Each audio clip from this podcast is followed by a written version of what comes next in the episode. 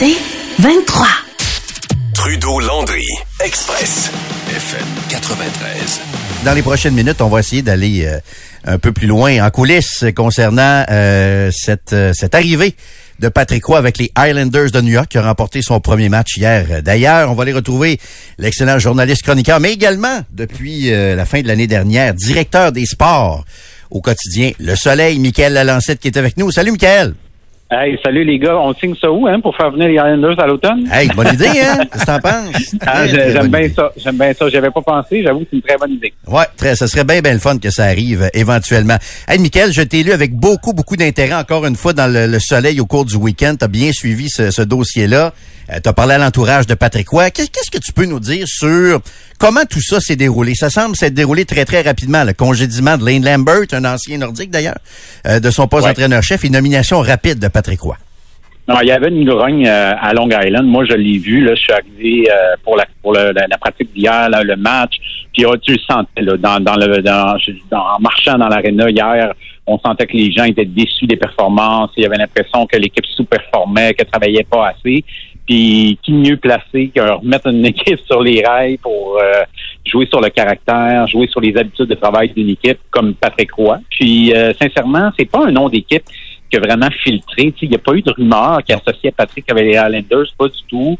Euh, mais je pense que Lou Lamoriello, en raison de son son long sa longue expérience, son, son vécu, sa, sa, relation d'affaires avec Jacques Lemaire aussi, euh, ben je pense qu'il reconnaissait la valeur de Patrick. Et tu sais ce qui est de plus beau avec Patrick Roy peut-être là dans, dans, toute sa carrière, c'est pas les coupes Stanley, c'est pas ci, c'est pas ça, en, en, lien avec le, la décision des Islanders c'est le fait que c'est un gagnant. Et il a montré dans les dernières années qu'il veut, qu'il a été capable de développer des joueurs. Et euh, ça, la, conquête de la Coupe Memorial, nous, la Morialo, en a parlé de ça. Puis hier, tu parlais avec n'importe qui de l'organisation des Islanders, ça revenait beaucoup là. Être capable de faire gagner une équipe, puis d'être capable de, faire avancer aussi des joueurs. Parce que tu sais, maintenant, les joueurs, ils sont bien coachés, ils sont bien entraînés, ils sont bien ici, ils sont bien ça.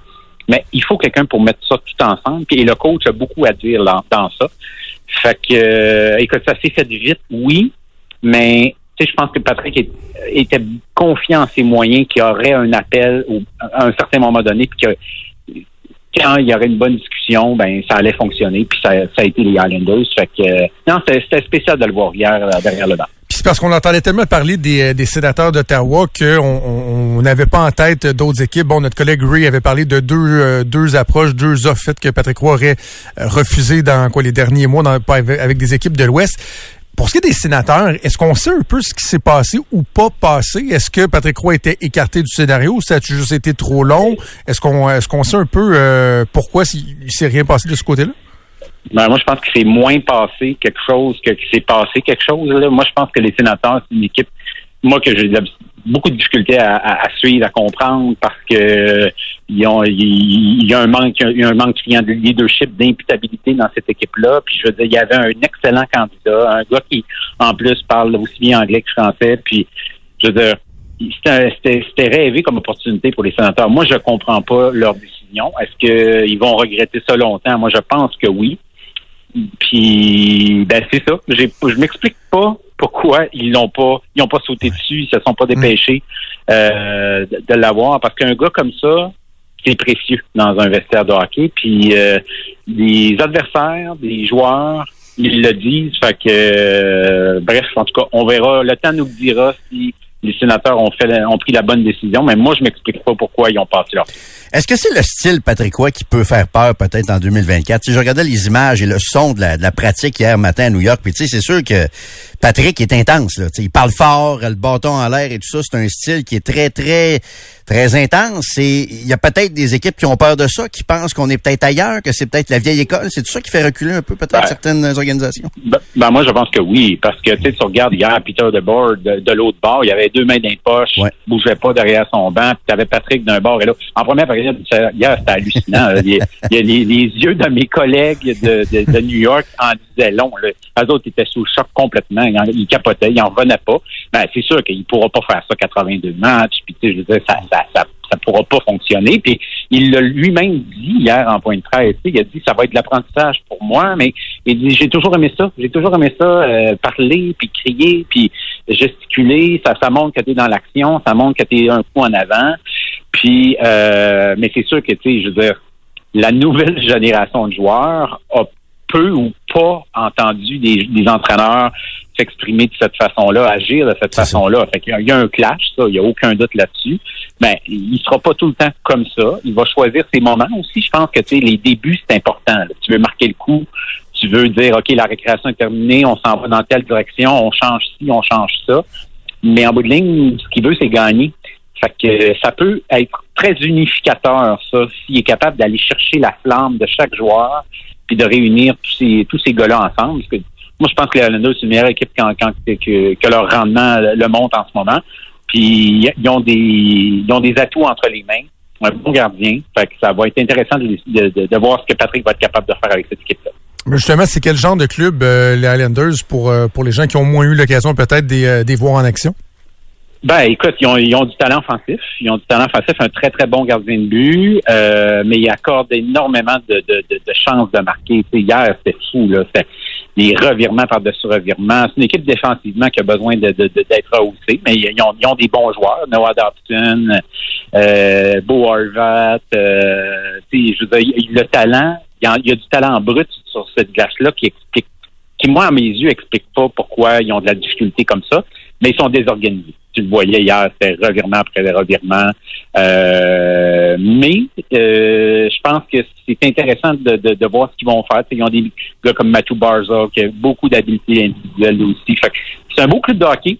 J'ai hâte de voir ce que Patrick va faire. Moi, je pense qu'il tombe dans une dans une organisation qui est peut-être bien plus favorable que, mettons, tu, parles des sénateurs ou tu mm. parles des l'avalanche quand quand Patrick a dirigé euh, à y retourner au Colorado, c'était pas une situation qui était évidente pour lui. Puis il a peut-être voulu en, prendre trop gros euh, dans sa gestion. Là, il va coacher cette équipe-là.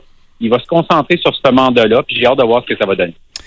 Euh, est-ce que j'ai compris que Benoît Desrosiers, l'actuel entraîneur-chef des Olympiques, va se joindre à lui, lui qui était son adjoint à Québec? Euh, tu confirmes ça? Oui, c'est en plein ça. Écoute, moi, je pense que c'est une bonne idée pour lui parce que, premièrement, il amène quelqu'un de confiance, mais tu sais, il peut pas. En 2013, il était parti avec André Tourigny, Mario Damel, tu sais, je veux dire, c'était c'est quasiment l'invasion québécoise. Là, je, pense qu'il a appris de ça, puis il est conscient que peut-être que tu peux, il peut pas, il peut, pas refaire ça. Mais il te faut quelqu'un de confiance. Ça, t'as pas le choix là. Euh, là, il y, a, deux adjoints d'expérience. Euh, fait que ça, c'est bon de son point de vue. Mais je pense qu'il veut quelqu'un de jeune, puis quelqu'un de confiance. Puis je pense qu'en ce sens-là, Benoît de Rousier, euh, c'est un kingpin de la vidéo là.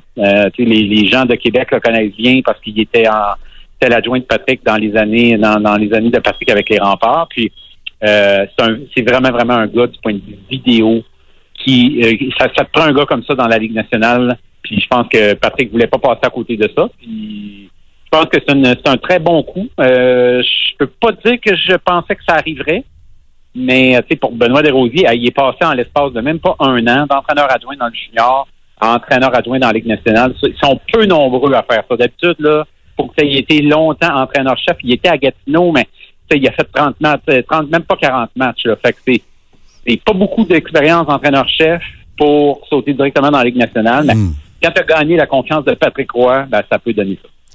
Pour les gens qui ont moins euh, qui ont moins suivi ça peut-être euh, en fin de semaine, je veux que tu nous racontes le, lien qui unit Patrick Roy à Mike Bossy? Euh, S'il y a bien quelqu'un qui a marqué l'histoire des Islanders de New York, c'est c'est Mike c'est Mike Bossy. Puis même pour les gens ici qui suivent le hockey, les Highlanders, moi, là, c'est une équipe qui me rend un peu indifférent, qui est un peu terne, mais qui, jadis, à l'époque de Mike Bossy, je sais, a marqué, euh, a marqué les esprits. Mais il y avait donc un lien euh, entre Patrick Roy et Mike Bossy. C'était des voisins. Ouais, il, était voisin à l'île du Charme à Rosemère, c'est sur la rive nord de Montréal. Puis moi, tu sais, je suis comme toi, là, les Highlanders, ça voulait rien dire. Mais avant, quand je me suis lancé dans le livre de Mike Bossy, ben là, j'ai vraiment appris à, connaître, un, l'histoire de cette équipe-là, puis deux, plein de monde dans l'organisation. Fait que là, ça fait drôle de revenir ici. J'étais ici il y a un, an presque jour pour jour parce que les Highlanders avaient rendu hommage à Mike. Hmm. Et ce qu'unissait, je pense, Mike Bossy et Patrick Roy, c'était un, bon, des Québécois, des gagnants, des gars qui ont gagné des Coupes Stanley et euh, les habitaient à, à, Rosemère, mais aussi leur agent. Euh, ils étaient les deux représentés par Pierre Lacroix. Puis euh, Pierre a été tellement important dans la carrière de Mike et de Patrick que les deux sont très, euh, étaient très, dans dans le cas de Mike, il, était très reconnaissant de ça. Puis, et Patrick aussi. C'est Patrick qui a parlé hier de, de, de ça. Je, trouve qu'il a été très habile dans ses points de presse. Patrick, euh, il a parlé de Mike Bossy. Euh, la, fille de Mike gardait les fils de de, de, de, Patrick, ça c'était des méchants garnements. Ils, leur ont, ils en ont fait voir à toutes les couleurs à Tania Bossy, la fille de Mike. Euh, puis, euh, ben, c'est ça. Il, a été très habile, Patrick. Il, a souligné ses anciens coachs. Il a souligné ses erreurs du passé. Il a parlé de leçons d'humilité de ce qu'il a vécu au Colorado. Je le trouve, honnêtement, là, il il a pas perdu la main. Il ne coachait plus depuis le mois de mai, là, mais là, il a retombé là-dedans comme un poisson dans l'eau. Hey, Michael, bien intéressant, bien le fun, puis on continue de, te suivre dans le, soleil. Oui, justement, je sors d'un entraînement. Je vais aller, euh, vous allez pouvoir lire ça dans les prochaines heures sur le site du Soleil. D'autres belles histoires en lien avec euh, le retour du roi Patrick dans la Ligue nationale. Excellent. Merci, Michael. Salut, Mick. Salut, les gars. Salut, bye. L'excellent, l'excellent Michael Lalancette, euh, donc, directeur des sports au quotidien. Le soleil. Si, je pense qu'il y a un patron que Patrick peut respecter, c'est Lou Lamoriello. Un autre gars de la vieille école, un des gars les plus respectés dans la Ligue nationale. D'ailleurs, il a réussi à y faire raser sa barbe parce que Lou Lamoriello... Ça fait drôle de voir pas de barbe, on est, plus habitué. Mais pour ceux qui sont pas au courant, pour vous démontrer jusqu'à quel point Lou Lamoriello est de la vieille école, les joueurs des Islanders, puis c'était le cas avec les Leafs et les Devils, ont pas droit à la barbe ni aux cheveux longs. On est vraiment là dans le... On est vraiment dans les années 80 dans la mentalité. Là. C'est assez. OK, les OK, ça s'applique aux joueurs aussi. Les joueurs, pas de barbe, pas de cheveux longs. C'était le cas avec les Leafs quand ils étaient là. Ça a toujours été le cas pour. Euh... il n'y aura pas de molette. Il n'y aura pas de molette. Il n'y aura rien de ça. Et Patrick s'est rasé la barbe. C'est ça qui faisait drôle aussi de voir euh, de voir sa photo samedi déjà, euh, pas de barbe. Donc euh, voilà pour Patrick Roy. Trudeau-Landry, Express, FM 93. Je vais vous parler un peu d'Hydro-Québec. Je sais pas si j'ai eu l'occasion d'en glisser un mot euh, vendredi, Jérôme. C'est Thomas Gerbet qui a, qui a sorti cette nouvelle-là. Là-dessus, ouais, vendredi. OK. Je, je, je suis un peu découragé des, des réflexes qu'on a au Québec de toujours, toujours, toujours, un, euh, s'opposer au privé. Le privé, c'est méchant, c'est méchant. dans le dossier Nordvolt, on le voit aussi. là. Il y a une espèce de narratif qui est en train de se construire là, pour démoniser Nordvolt, qui va venir tout couper les arbres, puis c'est donc bien épouvantable. Ben oui, mais il s'en vient de construire des batteries pour faire des chars verts. On, on oublie ça, mais c'est une grosse compagnie privée. Et là, l'idée de permettre à des compagnies privées de produire l'électricité et de la vendre à d'autres compagnies privées autour, euh, tout en étant encore sous le chapeau, sous l'égide du monopole Hydro-Québec qui, qui, qui, qui, approuverait, qui s'assurerait euh, que ça se fasse pas de façon sauvage et tout ça. La levée de bouclier, toi, épouvantable. Tu sais, Québec solidaire parlait de fanatisme du, euh, du ministre Fitzgibbon qui, en passant, là, je l'aime de plus en plus. Ah oui? Il y a été un bout où je me demandais s'il n'était pas en train de devenir une distraction inutile pour le gouvernement, mais je trouve que il est, il est, très à l'aise dans ses euh, dans ses moi, je de, de l'énergie là. J'aime sa vision moi. Quand il n'y a pas les deux mains dans mes poches, je suis capable de l'endurer. C'est juste qu'avec Norvolt, il y a les deux mains directes dans mon portefeuille, j'ai les gros doutes. Mais là, qu'Hydro-Québec, qu'on laisse des entreprises comme par exemple Rio Tinto prendre des risques, bâtir une infrastructure puis assumer les risques, l'entretien, peut pas être contre Bravo. J'étais d'accord vendredi avec ça. C'est comme je te dis, il est bon quand il pige pas dans mon portefeuille. C'est là, moi ça j'ai trouvé ça très bon. c'est que les gens semblent, euh, puis quand je dis les gens, là, je parle les euh, certaines bien-pensances, là, semblent oublier que ce qui était jadis la, la vérité, ce qui était jadis pertinent, c'est-à-dire les surplus d'Hydro-Québec, puis qu'on savait plus quoi faire. Il fallait trouver des contrats pour vendre nos surplus d'électricité. On avait une capacité qui était beaucoup plus grande que ce qu'on consommait. Fait qu'on en vendait, on en vendait. C'est plus ça, là. C'est plus ça. Et ça sera plus ça encore moins. Encore moins ça. les chiffres, là, en ce moment, les, euh, les demandes qui sont sur le bureau de Pierre Fitzgibbon d'entreprises qui veulent venir s'installer au Québec pour, euh, entre autres, euh, verdir notre économie, là, tous des projets qui tournent autour de la décarbonation et tout ça, qui ont besoin d'énergie propre pour, euh, pour procéder. On parle de 150 dossiers. Et s'ils disaient oui à tous ces dossiers-là, c'est 30 000 mégawatts qu'on aurait de besoin. En ce moment, ce qu'on a de disponible d'ici 2028, là, c'est 500 mégawatts. La demande est de 30 000. Évidemment, on ne dira pas oui à tous ces projets-là, mais il y a beaucoup de projets pour lesquels on devra dire non juste parce qu'on n'aura pas assez de capacité. Donc, si, mettons, c'est l'exemple qu'on me donnait, tu as deux, trois entreprises, tu dis Rio Tinto, là, on peut en, en- en trouver d'autres, ou des entreprises fictives qui ont des projets, qui ont besoin d'énergie, mais qui sont pas approuvés par Hydro-Québec.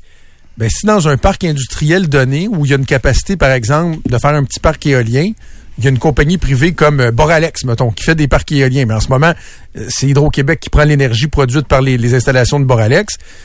Ben, ils le produisent, puis ils se le vendent entre eux, puis ça fait mal à J'aime ça, ça me coûte rien. C'est ben, ça, c'est ça. ça que j'aimais, ça me coûte rien. Puis c'est pas vrai que le monopole d'Hydro-Québec est, est menacé de ça. Là. Je veux dire, on n'est pas en train de reculer sur 60 ans d'histoire non plus. Même s'il y a une première là-dedans, il n'y a aucune... Ceux qui tiennent au monopole d'Hydro-Québec, il n'y a absolument rien à craindre de ça. C'est pas parce que tu mets des éoliennes à une place que Hydro-Québec va en mettre moins non plus. Le territoire est tellement grand que t'enlèves pas d'espace géographique non plus. C'est ça, ben. Il n'y a pas d'enjeu là. Certains disent que la carte des endroits vraiment propices, par exemple, pour faire des parcs éoliens, Ouais. a certaines limitations. Là. Tu, peux, tu peux pas arriver dans n'importe quel champ et dire je vais, je vais faire pousser des, des éoliennes. Donc, je suis quand même sensible à- aux enjeux là où euh, des, certaines personnes disent ben est-ce que Hydro-Québec va perdre des sites avec un potentiel stratégique, premièrement. Deuxièmement, s'il y a beaucoup de projets qui se concrétisent, est-ce que la main-d'œuvre dont Hydro-Québec a besoin pour les projets, parce qu'Hydro-Québec en a pour 70 milliards dans quoi, 20 prochaines années de projets, là. Pas en train de dire que Hydro-Québec construira pas parce que les privés vont construire. Au contraire, c'est parce qu'ils n'ont pas la capacité d'en construire plus. Est-ce qu'il pourrait y avoir un enjeu de main-d'œuvre? Moi, je pense que c'est correct de poser ces questions-là. Mais là, le ministre va déposer un projet de loi, il va avoir une étude, il va avoir des spécialistes qui vont se faire entendre, etc., etc.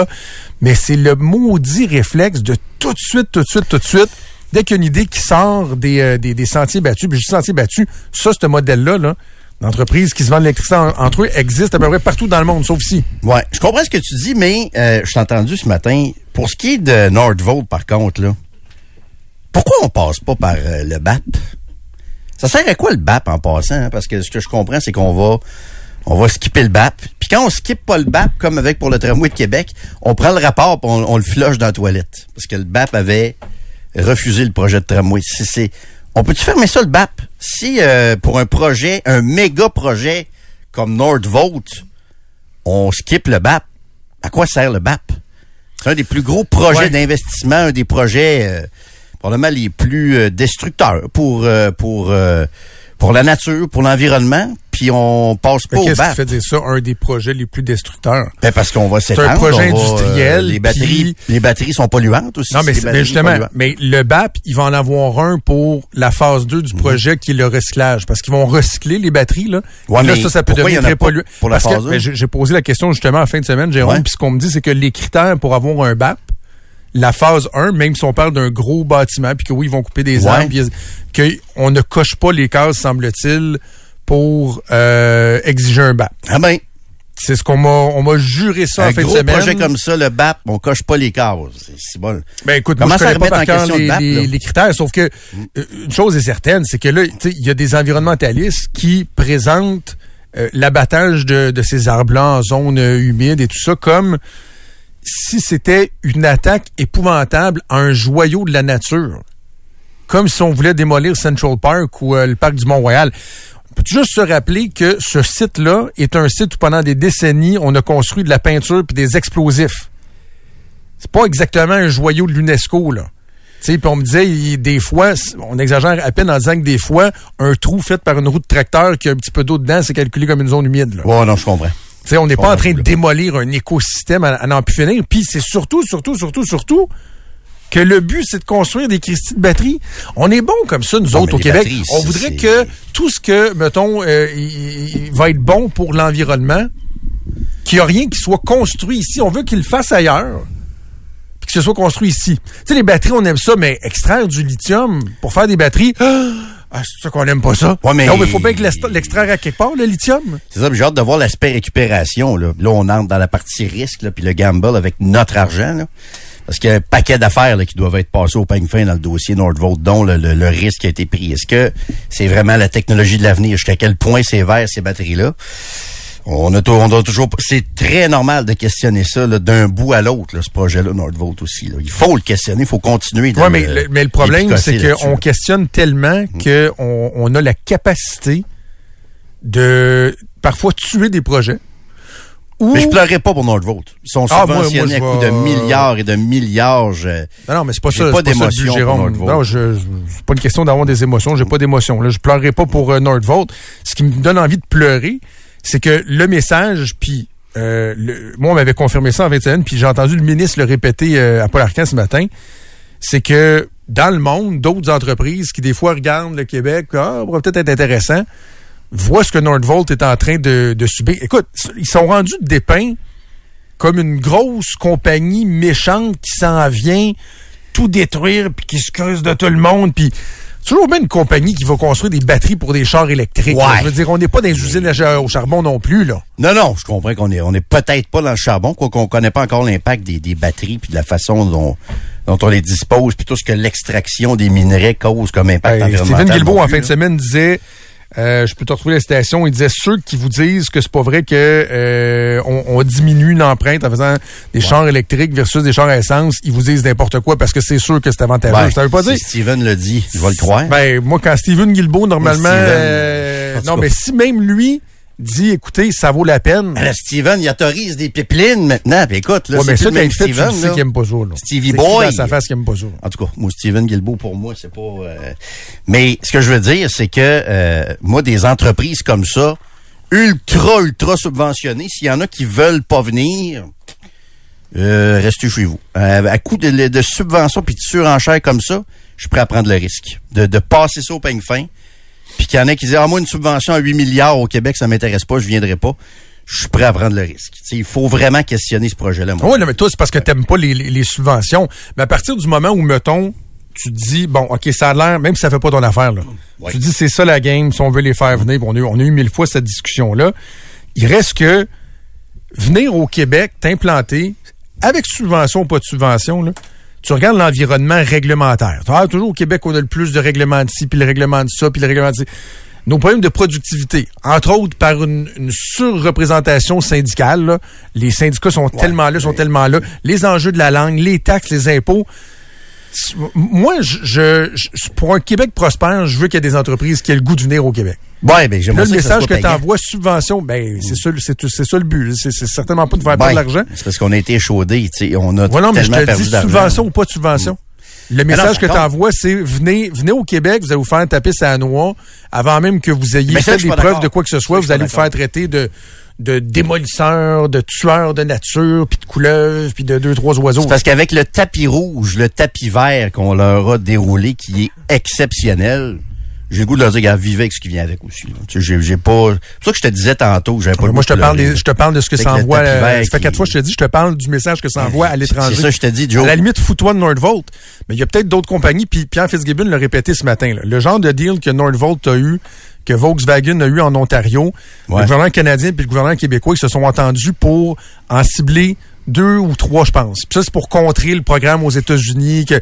Mais c'est pas vrai que les autres entreprises vont avoir des aides exceptionnelles comme Nordvolt ou Volkswagen. Ouais, mais c'est ça. C'est, c'est, mais je veux ça. que le monde ait envie de venir ici au Québec. Oui. On a besoin de ça. Oui, oui, mais c'est ça que je te disais, s'il y a une compagnie à qui on offre 8 milliards qui veut pas venir à cause de ça, je leur dis restez chez vous. François me dit euh, on veut plus de jobs payantes, oui ou non?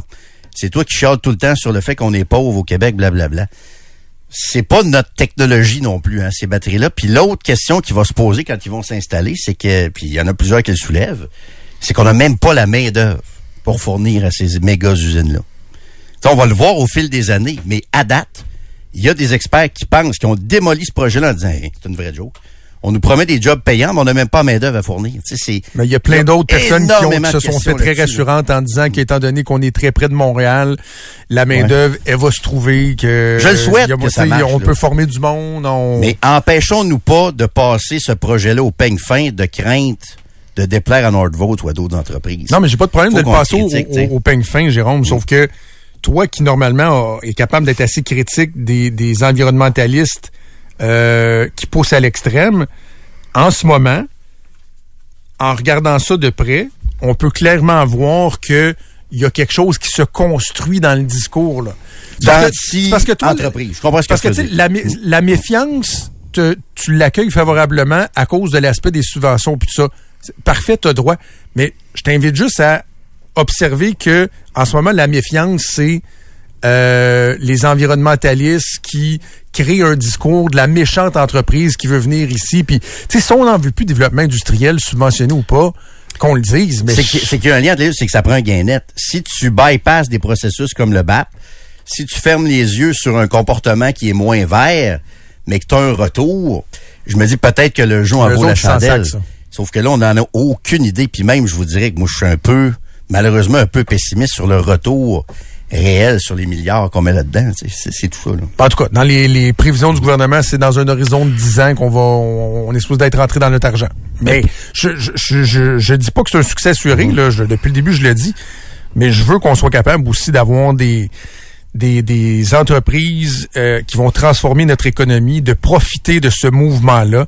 Et je pense qu'il y a peut-être une opportunité de le faire, même si c'est sûr, idéal, dans un monde idéal, on mettrait pas une scène. Mais c'est pas toujours comme ça que ça fonctionne. Mais pour revenir au point de départ, pourquoi quelqu'un. J'ai vu quelqu'un dire haute trahison concernant la privatisation d'Hydro-Québec. Calmez-vous. Pourquoi tu voudrais un monopole dans la vie? Pourquoi tu voudrais un, un monopole de quelque chose Ben, dans la vie? Je comprends qu'on a nationalisé supposément pour C'est pour s'enrichir. s'enrichir, puis contrôler le coût. C'est ça. euh, C'en est un domaine où il y avait une légitimité de le faire. Ça a été pour bon. garder l'argent, euh, je pense que ça a été payant. Ça a été pour, bon, mais euh, c'est pas obligé d'être un le absolu. Québec. Non, c'est ça. Puis Fitzgibbon l'a bien dit, il n'est pas question de, de démanteler Hydro-Québec, de privatiser, puis non, mais moi je pense le, observer le mot flexible. Il y a des mots qui deviennent populaires là. Moi, ma compréhension, c'est que le mot flexible Comme, en euh, parlant d'Hydro-Québec non, va être... euh, ouais. tu sais, au- Le mot en F, flexible. Aux États-Unis, Tesla vend des batteries pour les maisons. Euh, si tu as un, un véhicule électrique, tu peux revendre de l'électricité au réseau. On peut pas faire ça ici à cause de la structure avec Hydro-Québec qui empêche qui que ce soit de vendre de l'électricité, C'est ça. sauf Hydro-Québec. Mais si on veut le soulager, le, le réseau, si on peut en fournir de l'électricité au réseau, C'est exactement ça la ben, il logique. faut qu'il y ait une brèche, faut qu'il y ait un début de quelque chose de- de- d'ouverture. Qui veut pas dire qu'il faut euh, tout scraper le modèle. Alors, Excuse-moi, voilà. Joe, est-ce que pour compenser pour cette conver- conversation-là, faut acheter des crédits de carbone? Parce que j'aimerais ça, moi aussi, avoir une planche à découper neuve. Hey, elle est belle en Oui, hey, là. euh, hey, je suis tellement jaloux, là, je m'en cherche une depuis des années. Parce qu'il fait chaud dans Ils sont le toujours studio, soit euh, trop grosses, trop petites, une belle planche à découper. Moi, je pense que vous avez fait un demi-litre d'émanation pendant cette conversation-là. Fait que je suis prêt à aller acheter des crédits carbone et Ouais. avoir une planche à découper Merci encore à, pour la à plancher PG à Saint-Édouard. J'en ai parlé vendredi. Ma belle planche à Elle découper, belle? flambant neuve, faite avec des résidus de bois. Et c'est mes crédits carbone, compenser mon voyage me au vends ça Mexique. combien? On va- Ah, je vends pas, je vais faire ma sauce à spaghetti dessus euh, sur ton bureau, laisse-la pas là trop longtemps, là. Parce que toi, tu fais ton tataki de, de, de bœuf là euh, sur Oui. une planche. Euh, Moi, ça va être ma sauce à spag. Ok. Le plancher PG, t'as dit, on, on va y saluer, Joe puis moi, nous. Oui. On- les crédits carbone, on en veut, nous autres. C'est beaucoup, beaucoup, beaucoup. Trudeau, Landry, Express, FM 93. On va euh, parler un peu de- d'enjeux municipaux. On va jaser compost et on accueille avec nous Philippe Rodrigue Comeau de Cogeco Nouvelles. Salut Phil! Salut les gars. Il y avait un point de presse ce matin sur le compost à Québec. Et est-ce que je dois comprendre que dans le fond, pour une semaine, ça me donnera rien de trier mon compost à part de mes vidanges? Ça dépend comment tu, euh, tu, Je vois tu ça. lis la situation. Ouais, c'est euh, puis tu dis euh, point de presse. Là, j'étais allé me remplir les poumons d'air du centre de tri. Je salue tous ceux qui y travaillent parce Oui. que euh, le côté positif, c'est que si t'as un petit peu mal au ventre, ben ça paraît pas là quand t'es là-bas. Là, pour vrai, l'odeur là, c'est c'est particulier. On comprend pourquoi, évidemment. Et euh, ce qu'on nous a présenté, c'est des travaux d'optimisation. C'est comme ça qu'on nous l'a présenté au Centre de récupération des matières organiques. C'est tout juste à côté de l'incinérateur de Québec. C'est c'est- c'est un nouveau bâtiment qui a été construit euh, dans le processus de biométhanisation quand on a euh, développé tout ça. Et comme tu le disais, là, pour la semaine prochaine, ce que ça représente, ces travaux-là, pour la grande euh, ville de Québec, euh, d'un bord à l'autre, c'est que tous les sacs mauves de résidus alimentaires que vous allez mettre dans votre euh, bac à déchets la semaine prochaine vont être brûlés. Au lieu de, d'habitude, ils font quoi avec? Ils font, valorisent. Ils font, ils font de l'énergie avec. Ben, ils font, ils font du gaz. Du gaz. Ce gaz-là est vendu. Il le par la valorise. suite. Il Ouais, dit, il ah ouais, t'es bon, t'es capable. on va te! Oui, valoriser les gaz. bon, t'es capable, t'as du potentiel. C'est pas grave d'être dernier. Voici une ça, médaille. exact. On le sait que t'es brûlé. T'as un trophée, toi aussi. Tu pues, mais on a besoin de toi. Mais, euh, Pourquoi euh, vous on- résumez mon, mon enfance? là? Oh, Voyons, Alex. Je sais que ça vous avait bien gros impressionné les images de reportage parce que j'y étais aussi, mais euh, pour euh, de la radio, de, euh, du système, comment ça fonctionne une fois que les, les camions à vidange vident le- le- le- leur contenu. Il y a un ordinateur avec des compresseurs à air qui vont souffler les sacs mauves pour les trier. Oui, on le. Euh, et euh, ben, tout, tout ce processus-là est mis à l'arrêt parce qu'on veut agrandir un convoyeur. Bref, le résultat, c'est que la semaine prochaine, euh, vous allez l'entendre assez rapidement, là, tout ce qui va se trouver dans votre bac de vidange, si vous le mettez sur le bord de la rue, on envoie ça direct à l'incinérateur parce que la chaîne va être un peu débarquée, le temps de l'agrandir, de l'améliorer. Je veux faire entendre justement à ce sujet Carl Desharnais, qui est directeur général adjoint pour les infrastructures durables. Il y a de l'éducation à faire, mais aussi pour les gens qui ne veulent pas participer à la biométhanisation. Donc, ce qu'on demande aux citoyens pour être capable de traiter ces résidus alimentaires-là, soit de ne pas mettre son bac au chemin ou encore de garder ces résidus alimentaires une semaine de plus. Ce qui va arriver si les gens le mettent, c'est tout simplement qu'on va devoir incinérer, incluant les résidus alimentaires. Il n'y a pas de bris de service, autrement dit, durant la semaine de travaux. Ce que vous allez faire euh, en bon québécois, vous allez domper l'ensemble de ce qui, trouve dans les, qui se trouve dans les bacs direct dans l'incinérateur, c'est ça? Exactement. C'est- bien résumé. Ce qu'il faut comprendre, c'est ce qui va arriver pendant cette semaine de travaux-là. Tout va aller à l'incinération. Donc, il n'y aura pas de valorisation en biométhanisation. C'est pas la fin du monde. Bravo pour la transparence. Tu aurais pu essayer de, de faire comme Ah oui, c'est ça. mais- Tu, tu, tu, tu pognes les petits sacs euh, mauves, Ouais. là, puis là, whoop, t'es envoyé à l'incinérateur. Soyez Ouais. transparent, dites-le, t'es vous allez vous inviter, euh, éviter un scandale. C'est ça. c'est Mais le truc aussi, c'est peut-être de sauter une semaine. Je veux dire, on est en hiver, là, ton sac mauve, c'est sûr que si jamais t'as des visiteurs, euh, genre des écureuils et compagnie, c'est Ah, je pourrais pas là. manger cette semaine. maintenant. Non, mais tu mets ça au froid, là, euh, dans, dans ta chambre frigidaire. froide, là. Ouais, ça, ouais, ça ouais. sent. Pour aller au restaurant, toutes les... Ah non, tu fais ça. Ça, ça, ça, dépend de ton niveau de conscience environnementale, Jérôme. C'est tout est dans la conscience environnementale. On a profité, by the way, les travaux sont évalués à 310 000 Vous allez me dire, ouais, mais le centre de biométhanisation, il est pas neuf. Ouais, ça a coûté 216 millions euh, la totale pour le processus. Ça faisait partie des, euh, des montants de contingence qui avaient été mis de côté en vue de l'optimisation parce qu'il faut pas oublier que les restos s'en viennent, les institutions, euh, le commercial C'est avec ça. des sacs Quand je vais au resto, aussi. Joe, là, euh, aussi, c'est du compost. Ben aussi, oui. Quand je vais huit fois. Mais là, ils le mettent pas encore dans le sac Ouais, mais, ils vont le faire. Ah, tu, veux dire pour le restaurateur. Ouais, c'est ça. Oh, ben c'est pas grave, ça, il s'arrangera. Oh, c'est oui. resté. Toi, tu vas être correct chez vous. Et ils ont réalisé un sondage, euh, la Ville de Québec, on demandait à Léger de, pour essayer de voir combien de personnes participaient. Ça fait presque un an, là, les fameux euh, sacs mauves qui sont distribués euh, sur l'ensemble du territoire. Il y a même euh, d'autres villes au nord de, Québec qui commencent à embarquer là-dedans. Je pense que j'ai lu Stoneham, entre autres. Il y en a aussi, je pense qu'il y a Beaupré. Bref, 72% selon les statistiques participent à la collecte des sacs mauves dans la ville de Québec. Le problème, c'est que c'est pas tout le monde qui sait qu'est-ce qu'on met dans les sacs mauves. Tu participes, mais souviens-toi, Jérôme, je me souviens, t'en avais parlé, tout ce qui se mange ou tout ce qui vient de quelque chose qui se mange. C'est ça mange, la règle, ça. hein, pour pas se compliquer la vie. Euh, Il y en a qui, a- qui, qui mettent d'autres choses parce que c'est des bons sacs résistants. Ça inspire les gens. De La litière de chat, par exemple, il y en a Ouais. qui mettent ça là-dedans. Les condoms usagés, ça va pas là. là. Ça va pas là. Non, Même mais quoi qu'il y en a. chose qui se mange Non, ça, c'est pas. Ouais, c'est ça. Ah! Jérôme Landry. Euh, Tu viens pas de dire ça, là? Ben là, oui. oui. On peut Bonne- on on peut le se dit, reculer mais- 15 secondes. Bonne dernière émission, tout le monde. On va, on va effacer les dernières secondes, puis on va écouter M. Dernay qui nous explique le genre de choses qu'il trouve dans les sacs mauves. Il y a de l'éducation à faire, mais aussi pour les gens qui ne veulent pas participer à la biométhanisation. Donc, ne pas utiliser ces sacs-là. Donc, les ramener ou contacter la ville, mais les utiliser pour un autre escient, parce que c'est des sacs qui sont quand même résistants, nous apporte un, un lot de défis. On retrouve beaucoup de litière, je l'ai mentionné, mais on, on retrouve aussi différentes pièces, des fois métalliques. On a l'avantage d'avoir des sacs résistants, donc on a reçu des fois des clous, différentes choses. Mais ces équipements-là, nous, on est... Je compare ça un peu à un pressail. hein. Donc, nous, c'est un peu générer un smoothie. C'est des matières plus qui sont, euh, je pourrais dire, molles ou liquides. Donc, dès qu'on met des éléments qui sont durs, ben ça, ça peut nous apporter des blocages. Puis ces blocages-là, ben il faut arrêter les équipements. Oui, on a des équipements, on a des tampons pour raccumuler, mais par contre, passé un certain temps, ben là, on doit, on doit, on peut plus traiter ces matières-là. Donc, les optimisations qu'on fait là vont nous aider. J'essaie de faire de la pédagogie. Kleenex, mettons, avec... euh, Non, non, Jérôme. ça y va pas, et Non. celui tout non plus. Non, Tout ce qui Ok. se mange. C'est- Ben, il y a- c'est ça, mais il y a des choses, en tout cas. Mais regarde.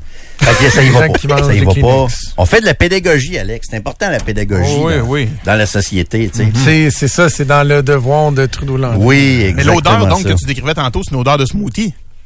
Celle que tu as sentie. Ouais, ouais, c'est un peu ça. C'est le même qui les décrivent. Il, il appelle vraiment ça un smoothie. Oh, hein. oui. Ah.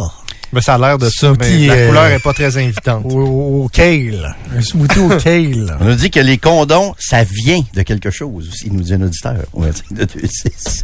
Ouais, d'un joke de mon oncle un peu. Tu Ouais, es dans les joke. Ouais, c'est ça, inclus-nous pas dans Ben, ton- ça, c'est un auditeur, ça. Mais ce qui est, ce qui est intéressant, c'est que lui, lui t'as trouvé drôle, fait qu'il Ouais. a renchéri, puis toi, tu le trouves drôle. Oui. fait que c'est comme beau. C'est c'est Ben oui, ben oui. 360 Ben, regarde, degrés. C'est une belle journée. Les Bills ont perdu. Ça va bien. Là. Je gage un deux que ce gars-là a aussi des souliers en pellicule de riz de je sais pas quoi. Comme moi. Vous devriez aller souper au restaurant, toi, puis cet auditeur-là. Vous avez ça, vous ferez pas de Pourquoi compost pas? à la maison. Pourquoi pas? Hey, c'est quelle semaine là, que notre compost Semaine prochaine. Semaine prochaine. Ouais. OK, ça complète le. Oui, ça complète. Excellent. C'était Philippe. C'est plus à toi qu'il Oh, faudrait c'est poser la question, Jérôme. Ça complète, Jérôme? Oh, oui, le tour est fait. T'as raison, Alex. Attention, euh, ça pue des fait condoms qui en brûlent. Il y a encore des gens qui dînent aussi à cette heure-là, d'après moi. Hein? Ça peut être Ouais, plus le- Des vendeurs. Je pense. Trudeau Landry, Express, FM 93. Joe, il y a un procès très, très particulier qui se déroule au euh, Palais de justice de Montréal actuellement. Ça va être très, très suivi. J'espère que le procès n'aura pas lieu à huis clos parce qu'il n'est pas impossible que ça tourne comme ça. C'est un procès civil, une poursuite de 10 millions de dollars que Jonathan Betté, un nom très, très connu au Québec, a intenté contre la Sûreté du Québec qui a, rappelons-le, euh, tenté de le faire accuser pour le meurtre de Cédrica Provencher. On lui avait monté ce qu'on appelle un Mr. Big une espèce de fausse organisation criminelle. On voulait des aveux et à un moment donné, on l'a accusé de possession de pornographie juvénile. Sauf que euh, le procès a été annulé parce qu'on parlait de, disons, de- d'enquête et de procédures abusives du côté de la police. Donc, poursuite de 10 millions de dollars de Jonathan Betté contre la Sûreté du Québec. On va aller au Palais de justice de Montréal retrouver notre collègue Philippe Bonneville, reporter pour Cogeco. Salut Philippe! Bonjour à vous deux. Bon, ben Philippe, euh, dis-nous comment tout ça se, se passe actuellement au Palais de justice. On est vraiment dans l'étape des requêtes préliminaires. Le procès civil de 10 millions de dollars va avoir lieu au cours des prochaines semaines, des prochains mois. Mais là, il y a des requêtes, tu en as parlé en introduction, parce que la Sûreté du Québec veut absolument, exige qu'une grande partie de ce procès au civil se déroule à huis clos.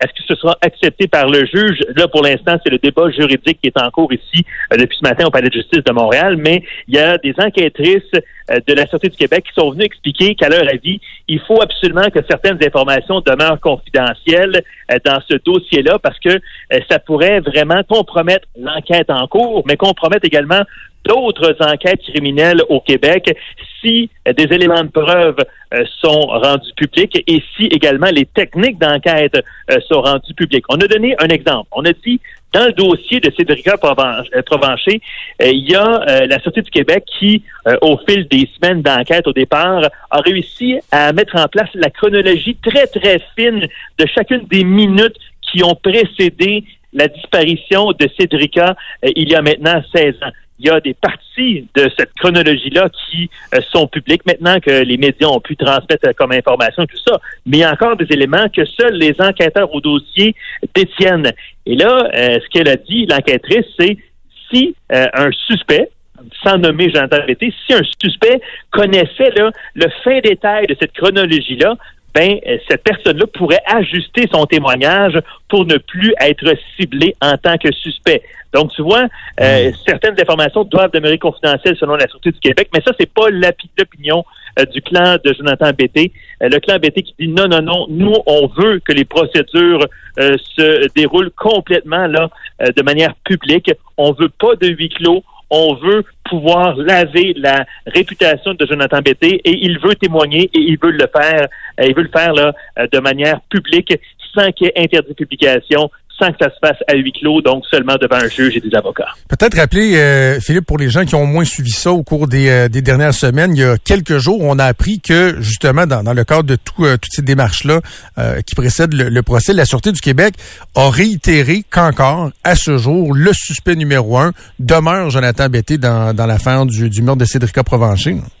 Absolument. Jonathan, je peux dire même qu'au cours de la dernière heure, ici au Palais de justice de Montréal, les deux enquêtrices qui euh, ont travaillé au cours des dernières années sur ce dossier-là ont répété au juge que Jonathan Betté, c'est la seule personne euh, euh, qui demeure suspecte présentement dans ce dossier-là. On a dit oui, on ne peut pas euh, avoir suffisamment de preuves pour l'instant pour déposer un dossier complet au directeur des poursuites criminelles et pénales. On ne peut pas l'accuser, mais pour l'instant, c'est la seule personne qui n'a pas réussi euh, à fournir d'alibi convenable ou euh, euh, d'éléments importants qui pourraient faire en sorte qu'on arrête de le traiter comme suspect. Donc, il est encore le suspect numéro un dans ce dossier-là. Dis-moi, Philippe, est-ce que M. Betté était présent ce matin? Comment, quelle attitude il a? Je pense qu'on s'attendait à ce que sa famille soit présente physiquement aussi. Euh, comment il se comporte, Jonathan Betté, en cours ce matin? Il est assis en première rangée dans la salle d'audience. Son père et sa mère sont présents avec lui parce qu'il faut rappeler que la poursuite de 10 millions, euh, c'est une poursuite conjointe. Là. Euh, lui, Jonathan Bété, ainsi que ses parents poursuivent donc la Sûreté du Québec et l'État québécois euh, pour s'être acharnés sur Jonathan Bété. ce qu'ils allèguent, c'est que cet acharnement des styles de la Sûreté du Québec a fait en sorte que ça a ruiné leur vie la vie de Jonathan Bété, mais celle aussi de leurs parents qui ont dû vendre l'entreprise familiale euh, à rabais, semble-t-il, en raison euh, des euh, problèmes liés au fait que Jonathan Bété était le suspect. ils sont présents, ils n'ont pas parlé aux médias, mais leur avocat, l'avocat a expliqué pourquoi justement Jonathan Betté veut parler publiquement. Vraiment là, il semble euh, vouloir euh, s'adresser très bientôt au tribunal. Ça va se faire dans le cadre du procès public et c'est pour ça qu'il veut que ce soit public justement. Mhm. Euh, Jonathan Betté, lui il dit je veux laver ma réputation. Son avocat a dit il veut démontrer aux Québécois sa version des faits et faire en sorte que les Québécois puissent juger par la suite sans que ce soit des questions auxquelles sans, que ce soit des policiers lors d'interrogatoires qui aient à lui poser des questions. Son avocat aussi dit il a été traqué, cet homme-là, depuis 16 ans. Écoute électronique, filature, euh, des Mr. Big, comme tu l'as mentionné tantôt. Donc, lui, il dit, là, cet homme-là, il veut laver euh, sa réputation et il veut le faire le plus rapidement possible. C'est intéressant aussi de lire les propos donc de, de, son avocat. Tu faisais référence à, son avocat, Maître euh, Héroux, euh, justement en lien avec les, euh, les euh, la suspicion, les doutes de la, mm Sûreté du Québec, qui dit, ben, Jonathan Betté, c'est le seul des suspects qu'on n'a pas pu éliminer notamment par le, polygraphe, le fameux détecteur de mensonges. Et le seul qui a refusé ce jour de le passer, c'est Jonathan Betté. Son avocat s'est fait questionner un peu là-dessus ce matin, j'imagine, en, voulant dire, si vous clamez son innocence, pourquoi ne pas avoir passé le, le, polygraphe? Et là, lui, il parle d'un bris de confiance avec la, la police. Ouais, et il dit aussi que le polygraphe, même si c'est les résultats là, ne sont pas admissibles en, cours criminel là, au Québec, euh, le polygraphe, lorsqu'on est stressé, a dit son avocat, ça peut, disons, donner de faux positifs. Donc, il semble dire que la décision de son client de ne pas passer le test du polygraphe, c'est en lien avec la possibilité justement euh, qu'il s'agisse d'un faux positif en raison de, euh, de la dose de stress. il dit aussi, c'est vrai, qu'il n'a plus vraiment confiance dans le système, dans euh, l'enquête policière, étant donné que ça fait 16 ans euh, qu'il clame son innocence, mais qu'il demeure considéré comme étant le suspect, euh, principal. Et son avocat a aussi dit euh, que la Sûreté du Québec retarde le processus judiciaire depuis un certain temps. Il dit c'est sur la glace, ça ne bouge pas ce procès au civil depuis presque neuf mois, notamment parce que la SQ, selon l'avocat Jonathan Bété, refuse de transmettre certains documents.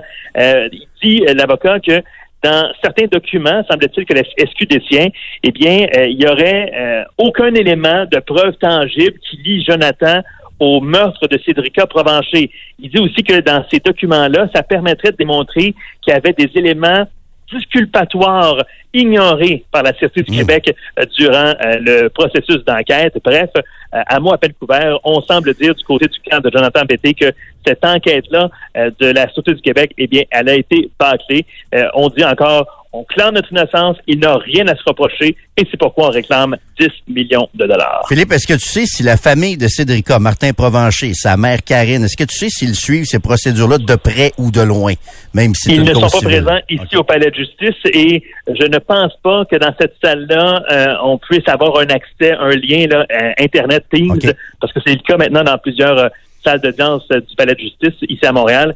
Euh, je ne pense pas que cette salle-là soit équipée de ce dispositif-là. Donc, probablement que pour l'instant, euh, la famille de Cédrica n'est pas au courant dans le sens où elle ne suit pas de minute en minute ce qui se passe.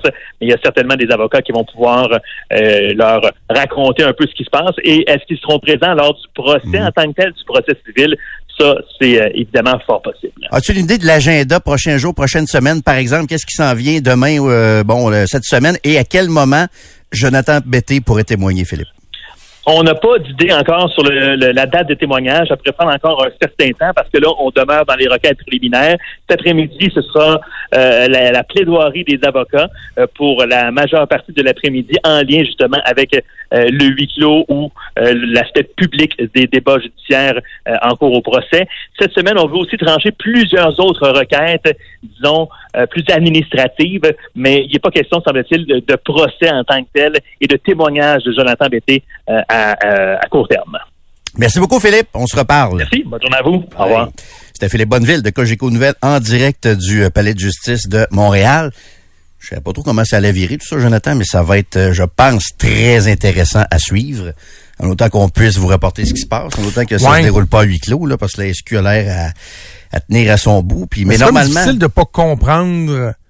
Tu sais, on n'a pas tous les détails, mais de pas voir une certaine logique euh, aux arguments de la Sûreté du Québec. ouais, mais Sur le Betté fait qu'il y a une enquête aussi- qui est encore en cours, Mhm. puis les détails, la chronologie, est-ce que ça vient brûler des arguments dans le cadre d'une éventuelle poursuite? En même temps, je- on est, on, on- surtout dans un dossier qui a tellement marqué le Québec, on veut les détails. là. Je, je veux savoir ce qui s'est passé. Comment, Ben, c'est comment ça. se fait qu'on est passé de, on est certain qu'ils ont mis la main sur le tueur, à finalement pas d'accusation euh, Ben, sur c'est rien. ça. Tu sais, si l'enquête a été mal faite, je veux le savoir aussi, là. Puis la poursuite, c'est pour... euh, c'est c'est Jonathan Betté qui la dépose, mais en même temps, là-dessus, je veux pas... euh, évidemment que je suis pas dans le camp de, de Jonathan Betté, étant donné qu'il est le principal suspect, mais en même temps, la justice doit être publique. Puis moi, je veux savoir ce qui a pas fonctionné à date dans l'enquête aussi, là. On semble pas avoir fermé l'enquête, toujours suspect numéro un. Mais comment ça se fait qu'on n'a pas réussi à le coincer s'il est suspect numéro un? J'aimerais ça avoir ces, ces détails-là. Donc, euh, à suivre, on verra quelle décision qui va être rendue par le juge dans ce procès-là.